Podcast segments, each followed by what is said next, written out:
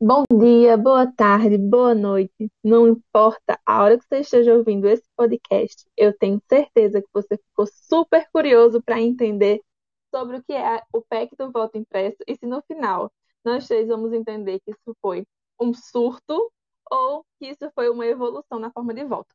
Basicamente, se você chegou aqui de paraquedas e não está entendendo nada do que é o PEC da votação impressa, basicamente essa é uma PEC que está sendo sugerida com a ideia de não retirar as urnas, não retirar a votação como ela acontece, mas na verdade modificar essa urna para que cada vez que uma pessoa vá lá e emita um voto, essa urna vai imprimir uma comprovação de que essa pessoa votou, sem colocar lá nenhuma informação que identifique quem é o eleitor, mas que você tenha aí, é, teoricamente, uma forma de ter accountability da sua votação e de realmente poder checar se os números que a urna emitiu bate com o número de votos é, que foram computados também é, por esse documento impresso. E aí, hoje, nós três, fazendo esse comeback maravilhoso do Pomo da Discórdia, vamos falar um pouquinho sobre o que a gente pensa sobre essa proposta. Para dar seguimento, agora que vocês entenderam sobre o que vai ser, eu vou chamar a Alice e vou pedir para ela falar quais são os posicionamentos dela sobre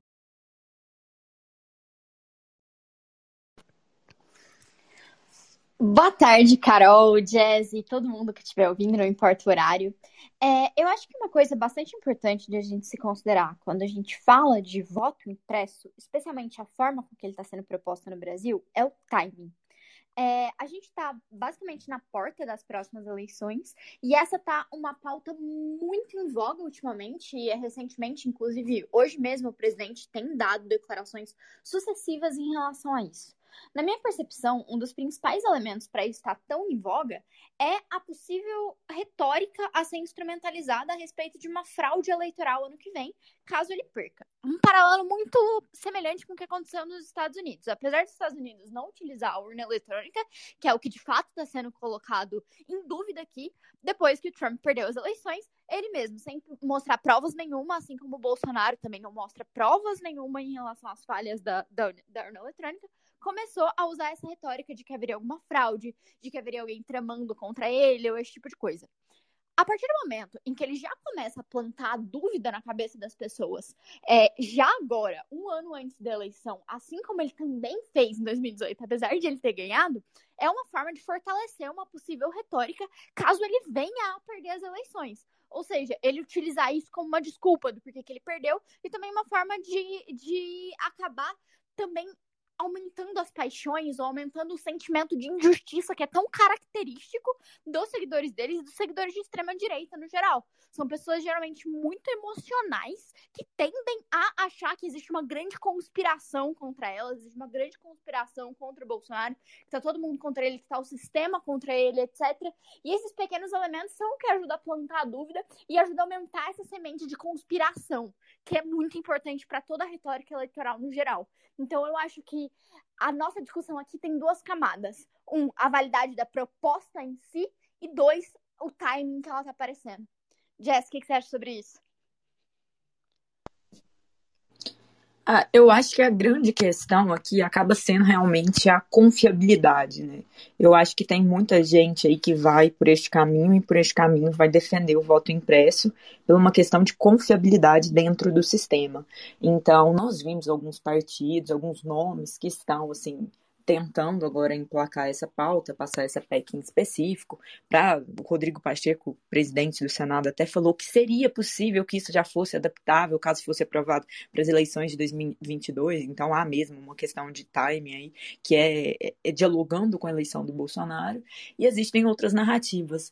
É, a gente viu o o ex-candidato pelo PSDB à presidência da República, Aécio Neves, este crápula, defender o voto impresso ali, e boa parte da bancada do PSDB de Minas Gerais corrobora dessa opinião dele, que é uma necessidade de que se tenha mais confiabilidade nas urnas, né? Ou seja, para o eleitor comum, o fato do voto ser impresso auditável de uma forma que na cabeça deles é mais simples, é, de fato favoreceria ali que a medida fosse passada. Então a gente tem uma questão aí, o eleitor só vai confiar na eleição de 2022 se o voto for impresso? Na minha opinião, esse é um argumento muito míope. Por que esse é um argumento míope? Porque quando a gente depende da confiabilidade infringindo e, e, e gerando um caos político para o sistema eleitoral, a gente não está sendo democrático, a gente não está prezando pela democracia. Mas a gente está olhando apenas para qual é o ganho popular da medida. Então é quase como se o sistema eleitoral estivesse se adaptando ao populismo vigente agora para tomar algum tipo de decisão, que é uma péssima escolha. A gente está vendo, assim, estudos apontam a lógica de risco, o risco democrático, quando você tem um voto ali impresso, auditável, um voto mais fácil de ser assim descoberto. Por quê?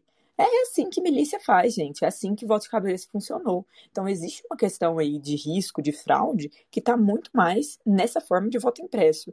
E outro detalhe: caso o voto fosse, caso o voto fosse impresso de fato, nada garante que as fraudes em torno desse voto não poderiam acontecer por meio daquela, daquela daquele nome em específico. E mais ainda, nada garante que as pessoas que têm um discurso de descrédito ao sistema democrático, as eleições, como o Bolsonaro já tem, falando que é fraude, vão parar de falar que é fraude. Eleição dos Estados Unidos é um ótimo indício disso. O Trump tem um país que tem o voto lá com simples conferência, e ainda assim usou dessa narrativa de fraudulência. Então, assim, eu acho que usar da, da questão da confiabilidade, como a gente deve fazer isso, porque o sistema eleitoral deve ter confiabilidade do povo, é uma visão míope, bem populista e que vai levar no longo prazo a danos muito grandes para a nossa democracia. Por isso, eu, Jéssica, sou imensamente contra o voto impresso e vejo nele um tipo de surto. É, gente, e assim, se a gente para para pensar um pouquinho faz alguns paralelos com o que a gente tem no cenário atual político, por exemplo, é, a gente está vendo o que está acontecendo com a CPI do coronavírus e como a CPI vem sendo instrumentalizada para ter um foco muito mais sobre o famoso guerra de narrativas. Não tem como você falar, por exemplo, na CPI do Covid sem escutar o termo guerra de narrativas. E como essa comissão, formada agora na Câmara, tem um grande potencial de repetir essa mesma história. Entrar uma PEC para votação que aparenta ser proposta com uma, finalidade X, que nesse caso seria com a finalidade de tornar uma eleição é, algo com uma maior é, accountability, que a gente sabe que esse não é o ponto. A, a ideia não é ser realmente mais segura, porque a gente não tem um processo eleitoral inseguro. Para começar, hoje em dia, toda e qualquer eleição, se você quiser, você consegue acompanhar todos os passos da eleição, eles são auditáveis. Toda e cada urna no Brasil inteiro ela é auditável. Então a gente não tem um problema, uma brecha de segurança. O que acontece aqui, quando a gente olha para essa comissão, é que é mais uma vez uma outra proposta de algo que vai se tornar uma grande discussão de narrativa. Comissão, essa comissão específica é formada pelo Paulo Eduardo Martins, que é do PSC do PR, como presidente, tem o Pompeu de Matos, do PDT do Rio Grande do Sul, como vice-presidente, e aí o relator é o Felipe Barros. São figuras altamente antagônicas entre si, não tanto o Felipe com o Paulo, mas o Pompeu com os outros dois são figuras altamente antagônicas, não só por questões partidárias, mas por forma de trabalho e de atuação política mesmo. E pelo o, a forma como essa PEC foi construída, a gente tem que aplaudir. Isso aqui foi construído de forma que é bem difícil você mostrar para o eleitor comum, é bem difícil você mostrar para aquela pessoa que não está ali é, estudando sobre política, que não busca saber mesmo sobre política, que não é algo razoável. Eles sequer falam da retirada da urna eletrônica como um método de votação. Eles não falam nisso, eles não radicalizam. Foi tudo feito de uma maneira muito moderada para parecer perfeitamente que eles estão tentando fazer essa evolução mais favorável para a população, essa eleição com muito mais accountability, mas na verdade não é. Até porque se a gente entra numa eleição como essa, e aí você começa a ter as cédulas que comprovam o voto, você começa a ter as urnas eletrônicas e como é, vocês mesmos já é, introduziram aqui, a ideia de você fazer um X1 entre quantidade de cédula, cédulas emitidas e votos, não só pela perda de tempo, não só pelo caos é, judiciário, e não só até pelo gasto, porque imagina só o quanto é que você vai ter que desembolsar para fazer com que todo e cada voto de um brasileiro seja emitido através de uma cédula. Pelo amor de Deus, gente, a capacidade de você fraudar ou de você levar uma eleição como essa a, a, um, a algo muito maior e a se ter uma dúvida muito maior por emissão de cédula a mais, ela é muito maior do que você tentar fraudar um sistema que sequer é conectado na internet, porque existem diversas fake news ao redor do como acontecem as votações hoje, e a população média, o eleitor médio, ele não vai ser aquele que vai buscar na internet, ele vai ser aquele que vai comprar a narrativa mais razoável. E a gente, como oposição, e aí a gente agora eu falo a esquerda como um todo, que é onde eu me encaixo muito mais, está sendo muito burra na hora de combater essa narrativa, porque ao invés de a gente tentar abraçar isso e esmiuçar de uma maneira inteligente e com linguagem acessível para nossa para o nosso corpo, o que eu vejo hoje, por exemplo, é uma esquerda muito mais preocupada em é, mitar em cima da ideia do voto impresso ser burro, mas não explicar o porquê, o que é que está por trás dessa proposta que sequer pensa em retirar as urnas. Então, deixa eu tocar essa bola para vocês, para vocês me comentarem um pouco sobre como vocês estão vendo eu acho que tem um propósito bastante específico em parecer uma proposta moderada, porque a forma também com que a direita, o próprio Bolsonaro, tem vendido a proposta é simplesmente uma outra forma de conferência, deixando de, de lado toda essa parte que a Jess já trouxe aqui pra gente, do fato disso ter, ser tão passível de alteração quanto, tão passível de fraude quanto. Só que quando eles colocam isso simplesmente como uma proposta de que existe uma segunda forma de conferência, sem esmiuçar os porquês disso, por que isso seria menos seguro, alguma coisa assim, eles estão parecendo o lado mais moderado da história. Isso é importante porque o que eles querem não é simplesmente a questão de confiabilidade. O que eles querem é criar uma narrativa de alarme, ou seja, uma narrativa de que existe alguém, no caso, sei lá, o PT, o Lula, que foi citado diretamente hoje, inclusive, pelo Bolsonaro, como um dos possíveis interessados em fraudar o resultado eleitoral ou alguma coisa assim, eles querem criar essa percepção de que essas pessoas estão explicitamente tentando atacar quem está no poder, tentando atacar o Bolsonaro e a direita como um todo.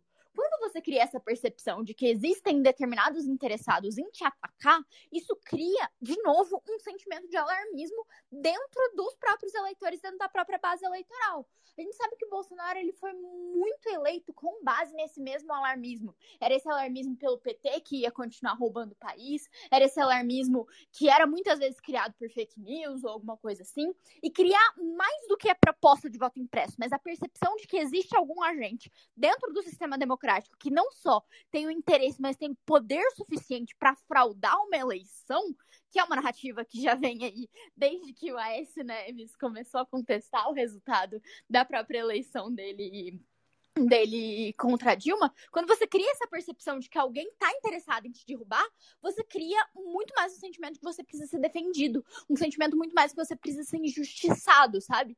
Então, não tem como deixar de pensar que isso faz parte de uma retórica maior.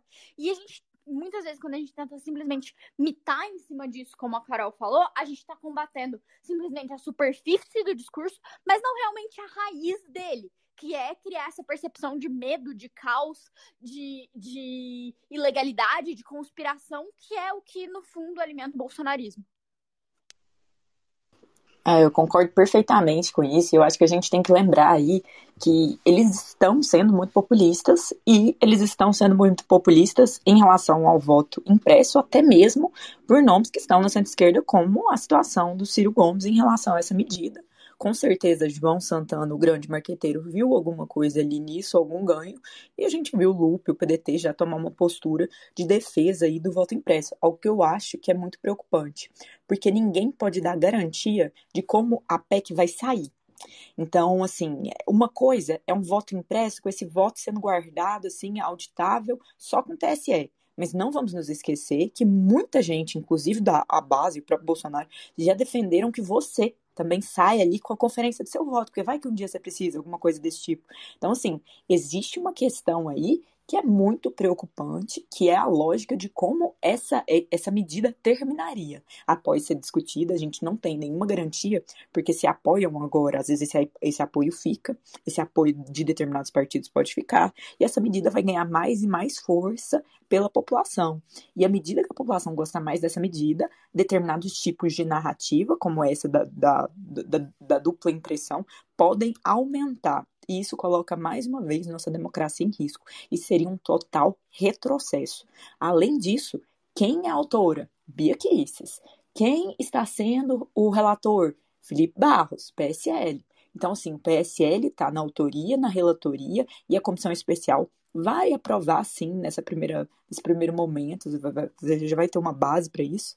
E agora vamos ver né, até onde isso vai. Mas é preocupante também como isso será feito nas coxas, porque existe um desespero para que isso já seja aprovado por determinadas pessoas para a eleição de 2022. Aqueles que falam que é sobre confiabilidade precisam defender isso até 2022, porque já sabem que Jair Bolsonaro irá contestar as urnas eletrônicas.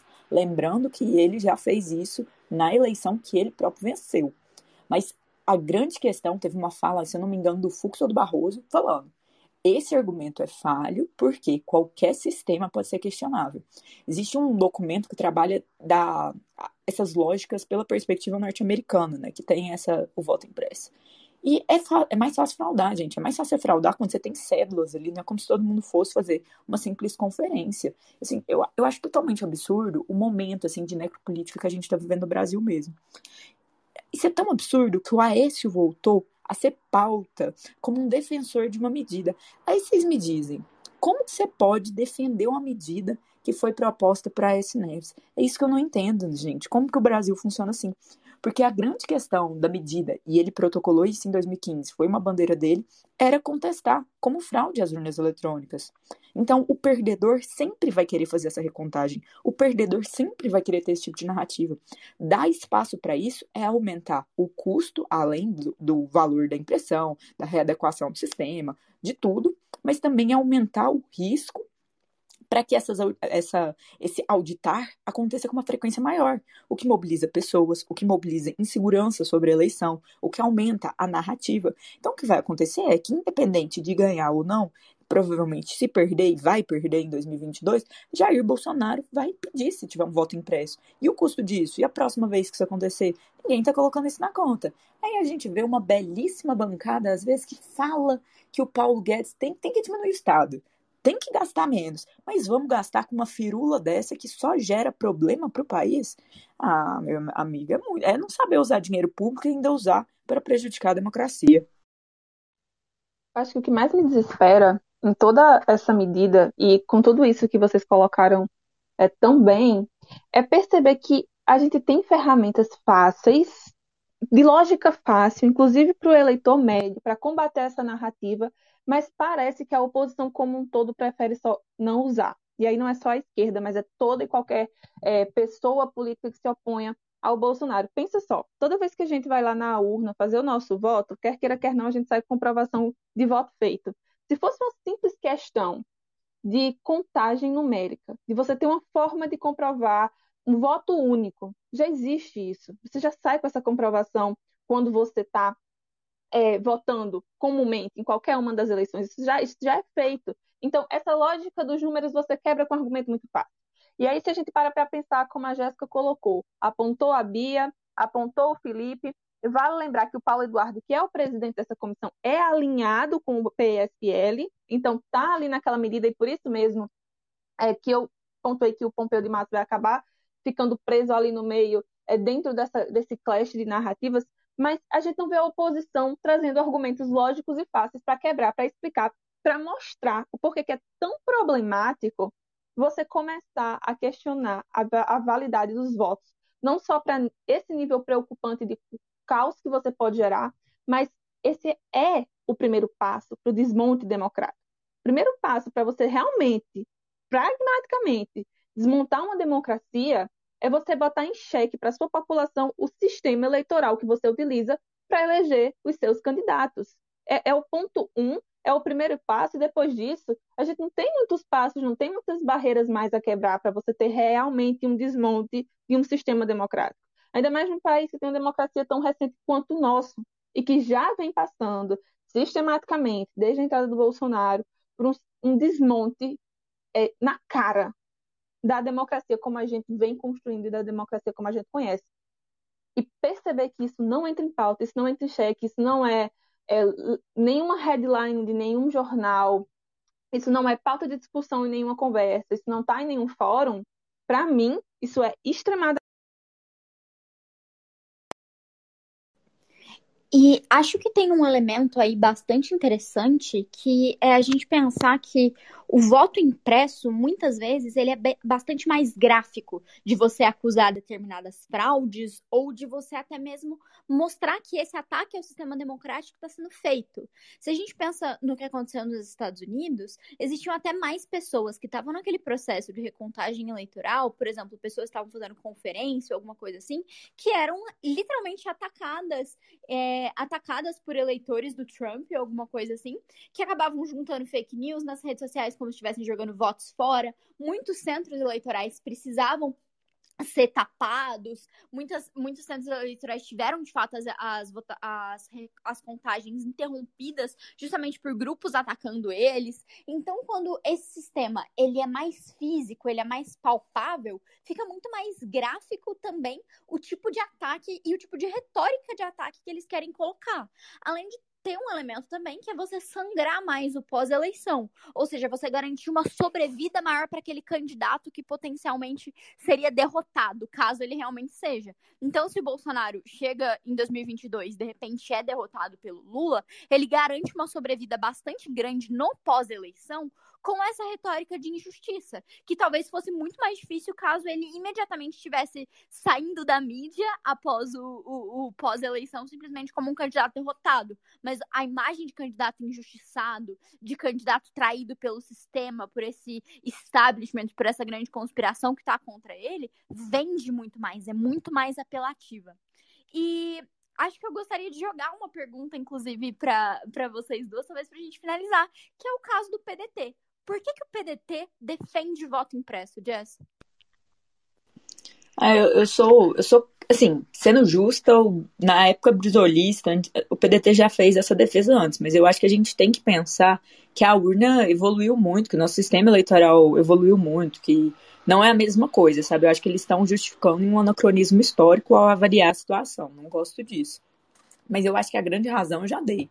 É o João Santana viu alguma coisa que fez o PDT, no meio assim deste ano, do nada, mudar a narrativa em relação a isso. E é uma mudança de narrativa. Então, essa mudança de narrativa possivelmente tem muito a ver com a candidatura de Ciro Gomes. Então, a gente tem visto aí o Ciro tentando construir uma imagem que dialoga muito com, com o centro, né? O Ciro está se comparando ao Biden, o Ciro está se comparando a um político que está na, na direita norte-americana. Então, assim, existe essa mudança aí de imagem, do que ele está propondo, do que ele quer simbolizar, que provavelmente ali nas pesquisas do João Santana, ex-marqueteiro do PT, um dos grandes nomes, sem dúvida nenhuma, um dos grandes nomes da política em termos de publicidade, ele, ele pegou isso e de alguma forma instrumentalizou essa pauta. Mas a gente já vê, é, eu tinha acompanhado que alguns deputados, se eu não me engano, alguns nomes do Ceará mesmo estavam negando isso, isso continuam contra a medida, mas boa parte do PDT tomando gosto aí por essa defesa do, do, do voto impresso. E acrescento, o transporte desses votos, o custo desses votos, a dificuldade que sem dúvidas nenhuma é transportar todo, todo esse, esse número, gente, pense a quantidade de documentos, torna muito mais passível de uma fraude, de alguma coisa mais grave assim. Então, não entendo essa, essa lógica de de, como que eu posso dizer, de risco, sabe? Porque a gente tem que entender que a urna também é assinada, que a urna também tem uma comprovação que é aquela hora que você vai lá e você de fato mostra seu documento e de fato é a sua assinatura em tese que está ali. Então existe a conferência, existe todo um sistema. Eu acho que o TSE, que já se mostrou, falou já sobre isso, contrário a essa impressão e por quê, afirmando que aumenta mais riscos, mostrando as razões, tem que ter mais didática, é o que a Carol falou. A gente tem que passar essas informações de segura, seguridade de uma forma mais simples para que a população possa acompanhar, para que a população possa consumir, para que a população possa, de fato, é, de fato, engajar, sabe? Porque senão a gente continua numa rede de risco. E eu acho que a gente não combate o risco, a ausência de confiança num sistema, mudando o sistema para uma forma que agora as pessoas vão confiar. Não é sobre isso, é sobre a explicação, é sobre as garantias. Isso que a gente falou muito aqui. Então, se o TSE está afirmando toda uma lógica de que aumenta o risco de fraude, explica para a população, faz campanha sobre isso, pô. Tem, tem dinheiro público até para investir nisso. Então, assim, não tem como a gente só falar sobre quanto é ruim sem mostrar quanto é ruim. Porque se eu chego para um cidadão comum, às vezes, e falo, oh, esse negócio de internet, nem sabe que a urna não tá na internet, sabe? Não, não, isso aí o hacker vem. A gente tem que falar tanto em hacker no Brasil, teve o, o hacker do, do Moro, e depois teve o hacker agora do Tratkov. Tem tanto hacker no Brasil que a galera acredita que o cara vai invadir a urna e vai dar eleição pro Lula. O cara tá caindo nessa narrativa. Então eu acho que a gente tem que começar a combater mostrando como essa narrativa não é verdade, como que é um sistema coloca uns 30 hackers para tentar invadir, faz uma audiência pública disso, coloca a urna eletrônica a tapa, mostra confiabilidade, mostra por que, que a gente acredita nesse sistema. Agora, terminando esse episódio de hoje, o PDT conseguiu o mérito, ou demérito, em minha opinião pessoal, de ser elogiado pela Carla Zambelli. Então, Carla Zambelli é assim, não dá. Se a Carla Zambelli elogia um negócio, você provavelmente fez alguma coisa errada. Então, o PDT tá, tá se perdendo para tentar ganhar uma eleição. Pode ser que não ganhe eleição, bem provável que talvez não vença eleição e ainda saia queimado. Um partido com uma bela trajetória política. É muito triste ver, ver isso acontecendo no Brasil.